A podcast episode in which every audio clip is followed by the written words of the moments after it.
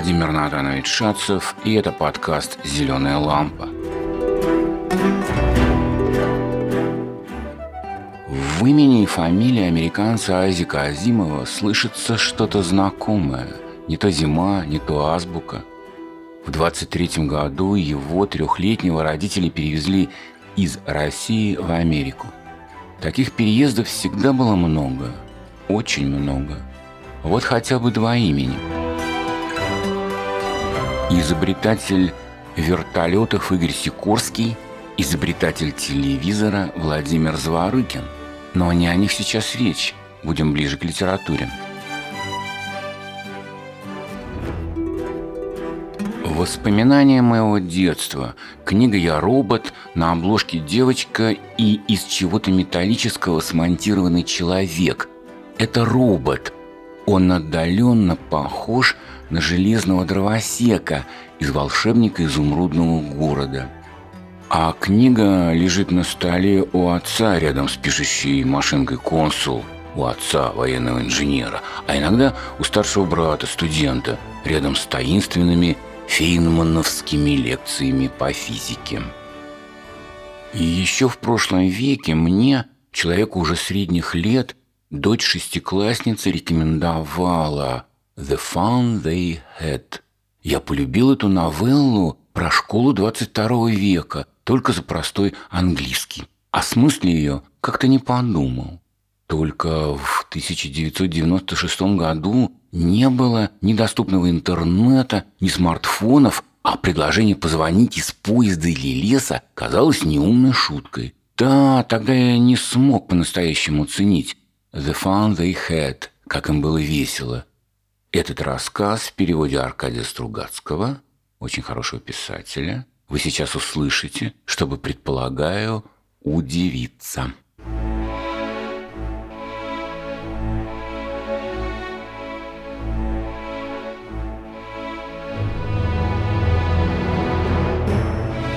Марджи тогда даже записала об этом свой дневник. На странице с заголовком «17 мая 2157 года» она написала «Сегодня Томми нашел самую настоящую книгу». Это была очень старая книга. Как-то дедушка рассказал Марджи, что когда он был маленьким, его дедушка говорил ему, будто бы было время, когда все рассказы и повести печатались на бумаге. Они переворачивали желтые хрупкие страницы, и было ужасно забавно читать слова, которые стояли на месте. Они двигались, как им положено. Ну, вы сами знаете, на экране. И потом, когда они переворачивали страницы назад, там были те же самые слова, что и раньше, когда они читали в первый раз. «Ну вот», — сказал Томми, — «сплошное расточительство». Книгу ведь, наверное, выбрасывали, когда прочитают. А на нашем телеэкране прошло, должно быть, миллион книг, и пройдет еще столько же. Уж экран-то я ни за что не выброшу. «Я тоже», — сказала Марджи. Ей было 11 лет, и она видела гораздо меньше телекниг, чем Томми. Ему было 13. «Где ты ее нашел?» — спросила она. «В нашем доме», он показал рукой, не поднимая глаз, потому что был погружен в чтение. На чердаке. А про что она? Про школу. Про школу? С презрением сказала Марджи. А чего про нее писать-то? Ненавижу школу.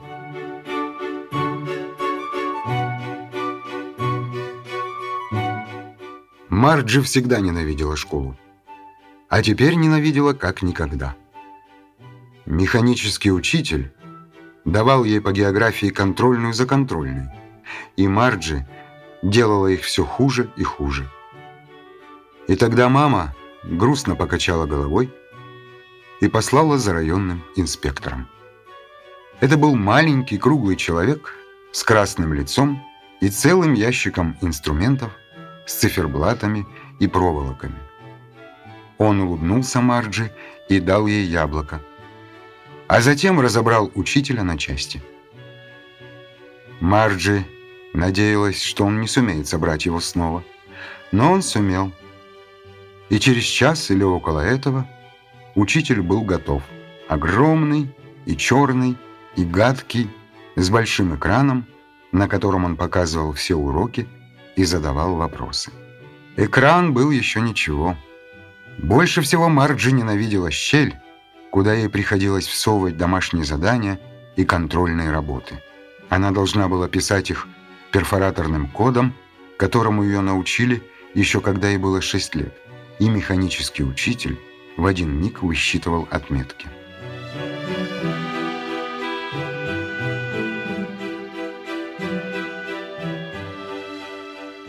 Закончив работу, инспектор улыбнулся и погладил Марджи по голове. Он сказал маме, «Девочка здесь ни при чем, миссис Джонс. Видимо, сектор географии был несколько ускорен. Иногда это бывает.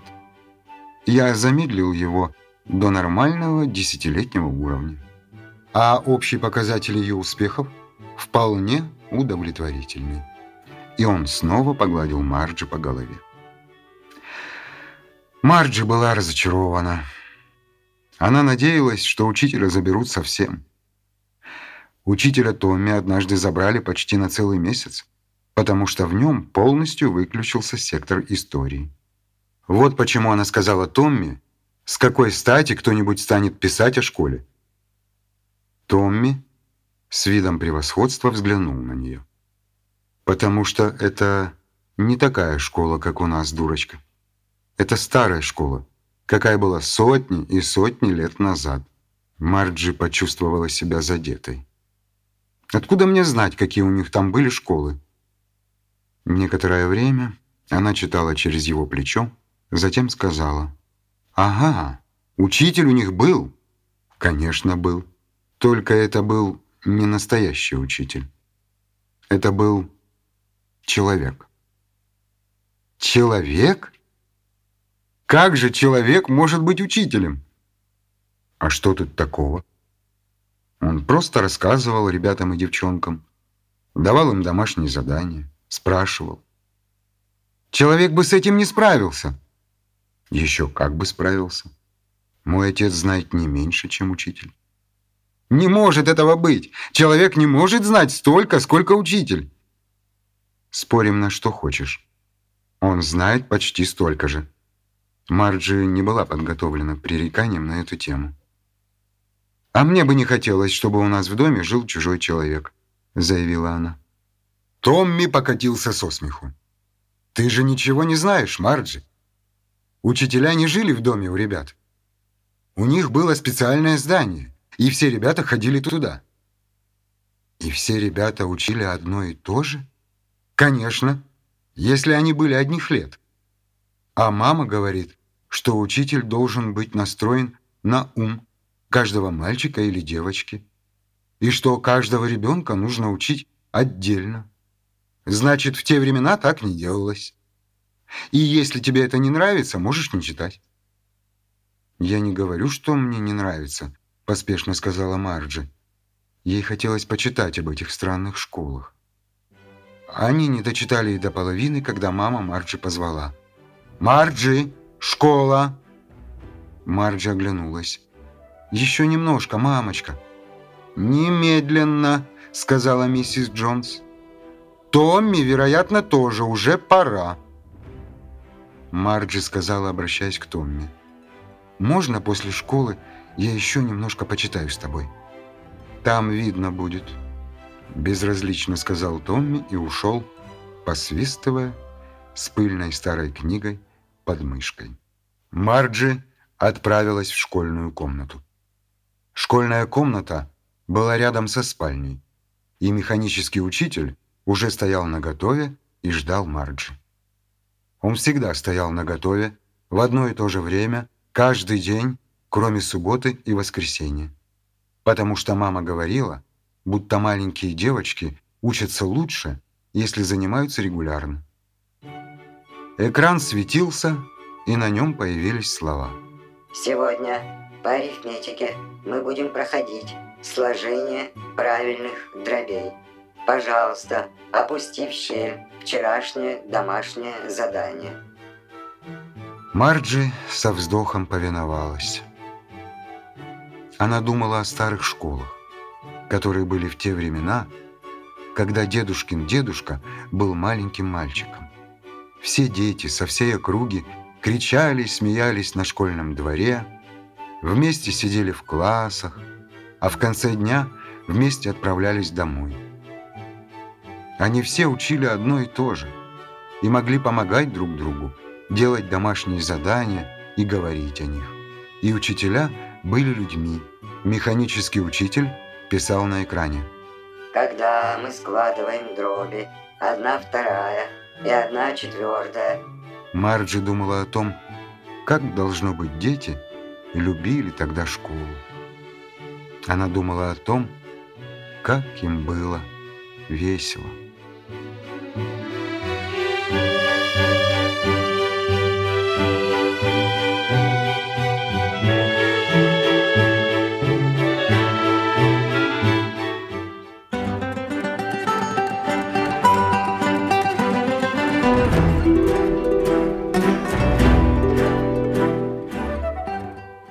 Margie did so with a sigh.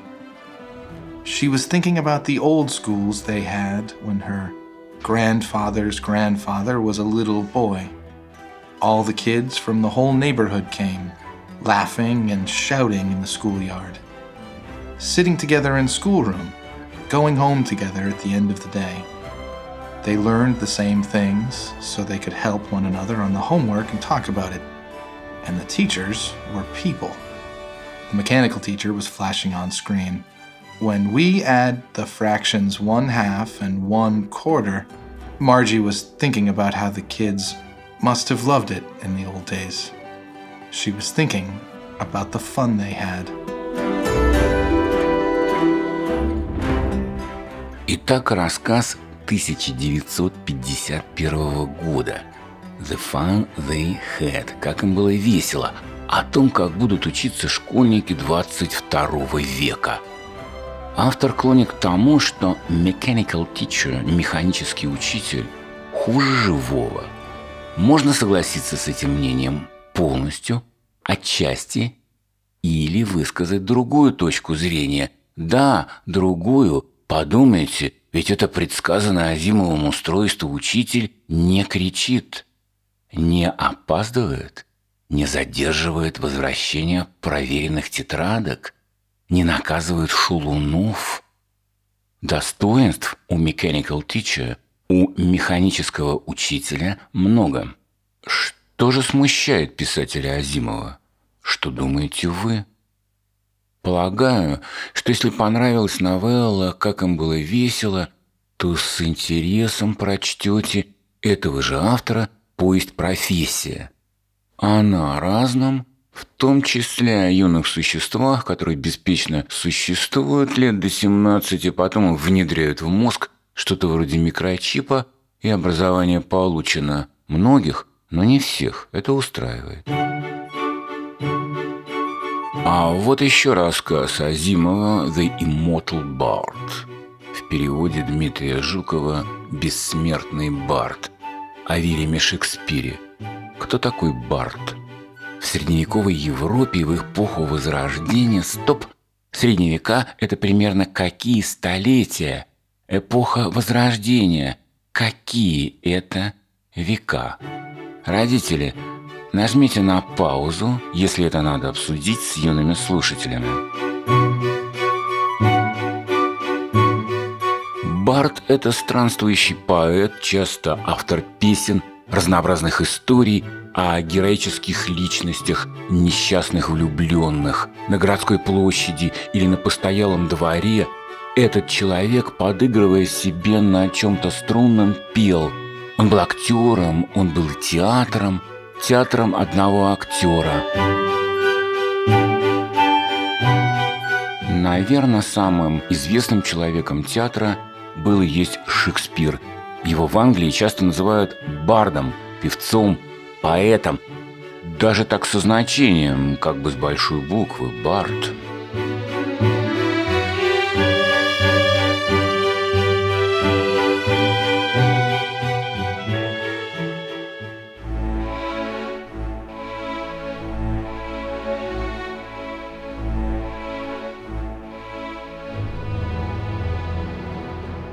О да, сказал доктор Финес Уэлч, — «я могу вызывать души знаменитых покойников».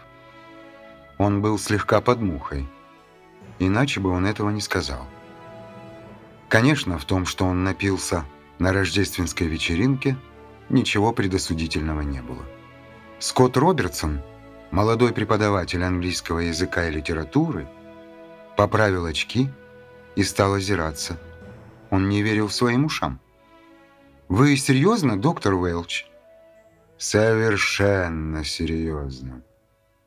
И не только души, но и тела».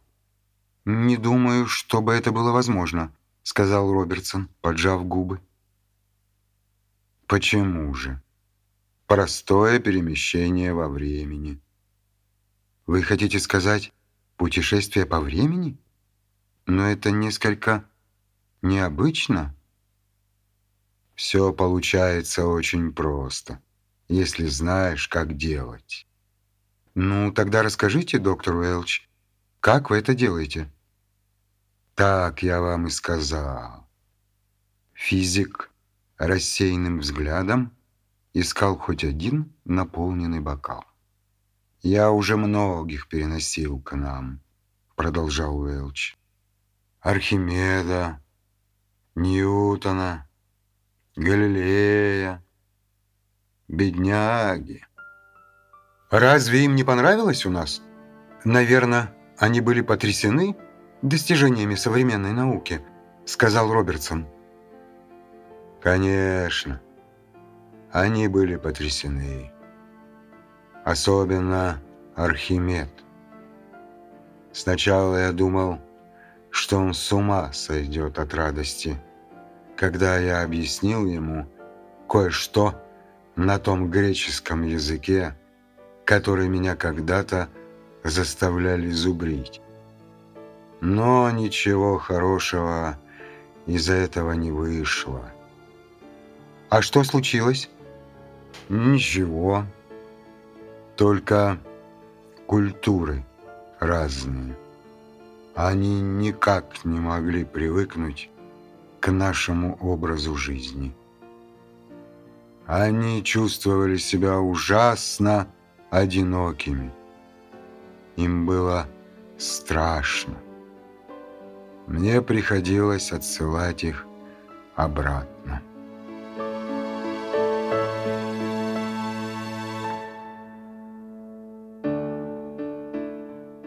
Это очень жаль. Да, умы великие, но плохо приспосабливающиеся. Не универсальные – Тогда я попробовал перенести к нам Шекспира. «Что?» – вскричал Робертсон. Это было уже по его специальности. «Не кричите, юноша», – сказал Уэлч. «Это неприлично». «Вы сказали, что перенесли к нам Шекспира?» «Да, Шекспира. Мне был нужен кто-нибудь с универсальным умом. Мне был нужен человек, который так хорошо знал бы людей, что мог бы жить с ними, уйдя на века от своего времени. Шекспир и был таким человеком. У меня есть его автограф.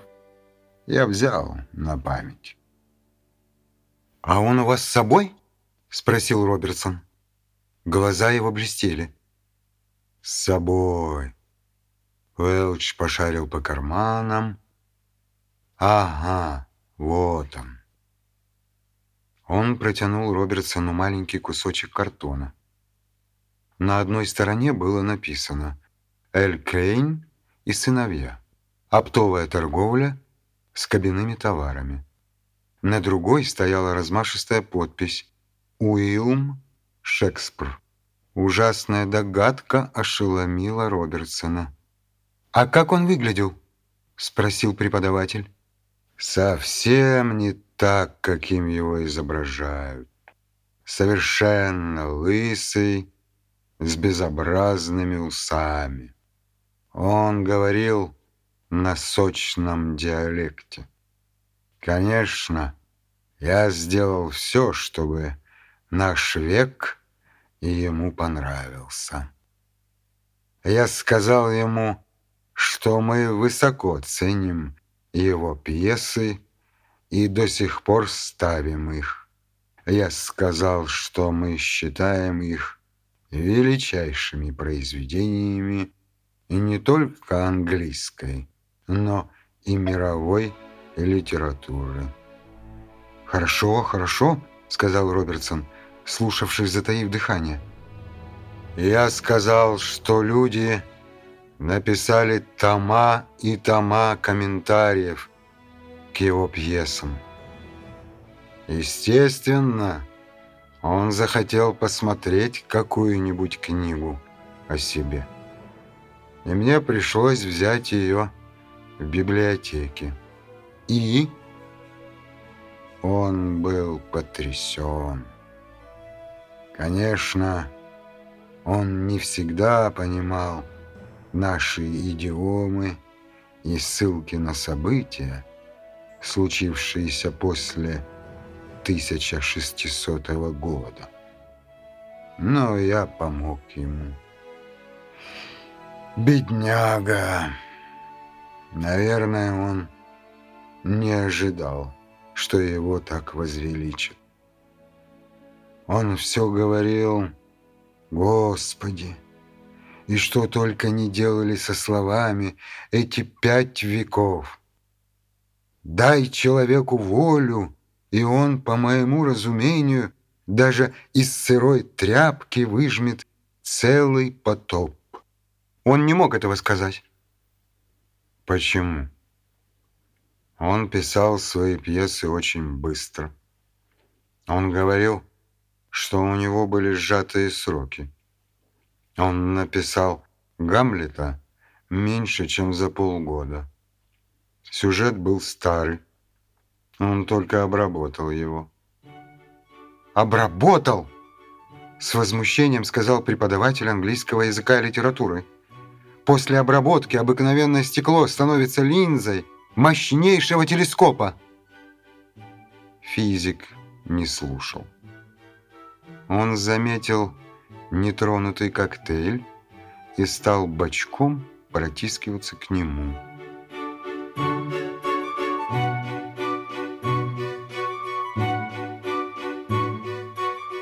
Я сказал бессмертному барду, что в колледжах есть даже специальные курсы по Шекспиру. Я веду такой курс. Знаю. Я записал его на ваш дополнительный вечерний курс. Никогда не видел человека, который больше бедняги Билла стремился бы узнать, что о нем думают потомки. Он здорово поработал над этим.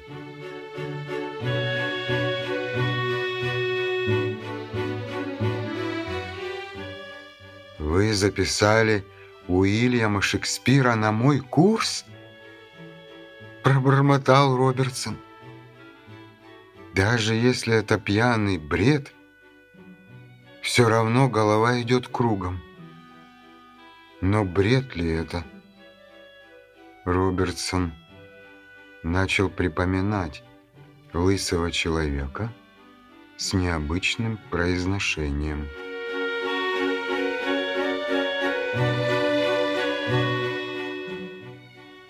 Конечно, я записал его под вымышленным именем, сказал доктор Уэлч.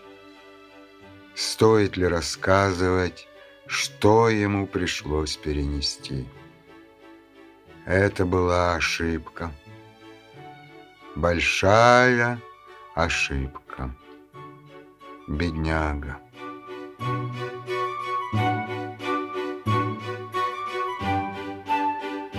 Он, наконец, добрался до коктейля и погрозил Робертсону пальцем. «Почему ошибка? Что случилось?» Я отослал его обратно в 1600 год. Уэлч от возмущения повысил голос. Как вы думаете, сколько унижений может вынести человек? О каких унижениях вы говорите? Доктор Уэлч залпом выпил коктейль. О каких? Бедный простачок! Вы провалили его.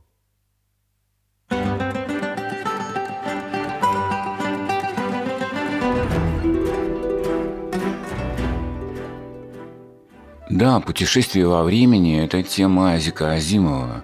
Об этом роман «Конец вечности». Тема любопытная, а вот если бы жить в том времени или в ином? А такие вопросы приходят иногда на ум. Но даже если вдруг это станет реальным, как описывается в только что прослушанной новелле, то что? Даже если машина времени заработает, что утверждает автор рассказа? Это что очень трудно.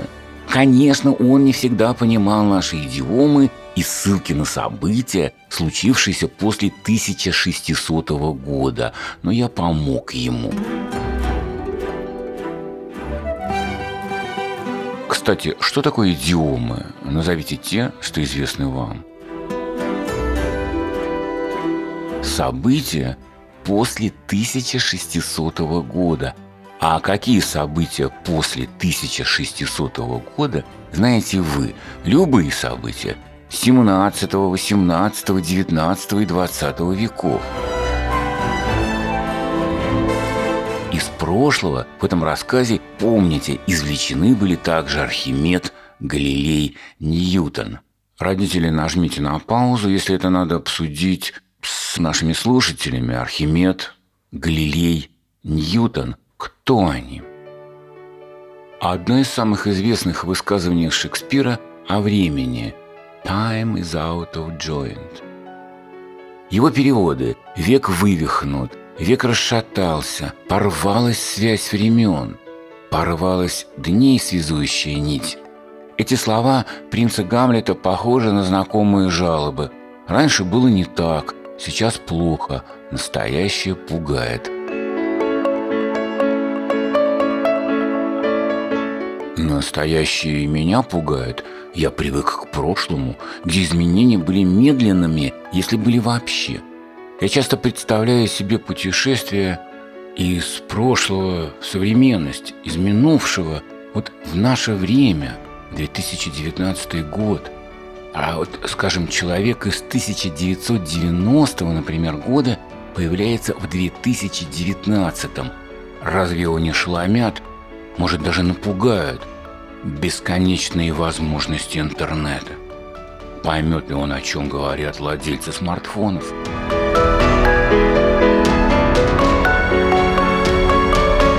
И это вроде бы так, всему свое время.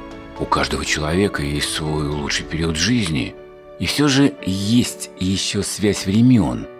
Общая тема нашего второго сезона нашей «Зеленой лампы» – связь времен. Не разрыв «Time is out of joint», а именно связь, соединение, перекличка. У Азимова детей из 22 столетия интересуют ценности 20 века, бумажные книги, живые учителя. Да и Шекспиру неуютно в будущем, да, Шекспиру неуютно в будущем, но оно ценит пьесы его, человека 16 и 17 веков. Это связь времен, она есть.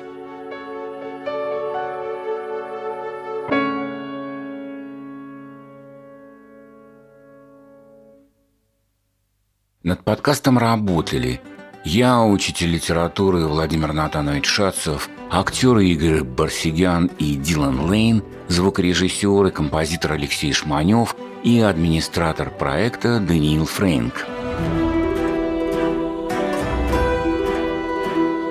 Комментарии к этому эпизоду можно оставить на нашем сайте lampa.fm или на наших страницах в социальных сетях – Ищите имя Лампакаст ВКонтакте, Фейсбуке, в Твиттере и в Телеграм. Будем рады, если расскажете о нас своим знакомым. До новых встреч у «Зеленой лампы».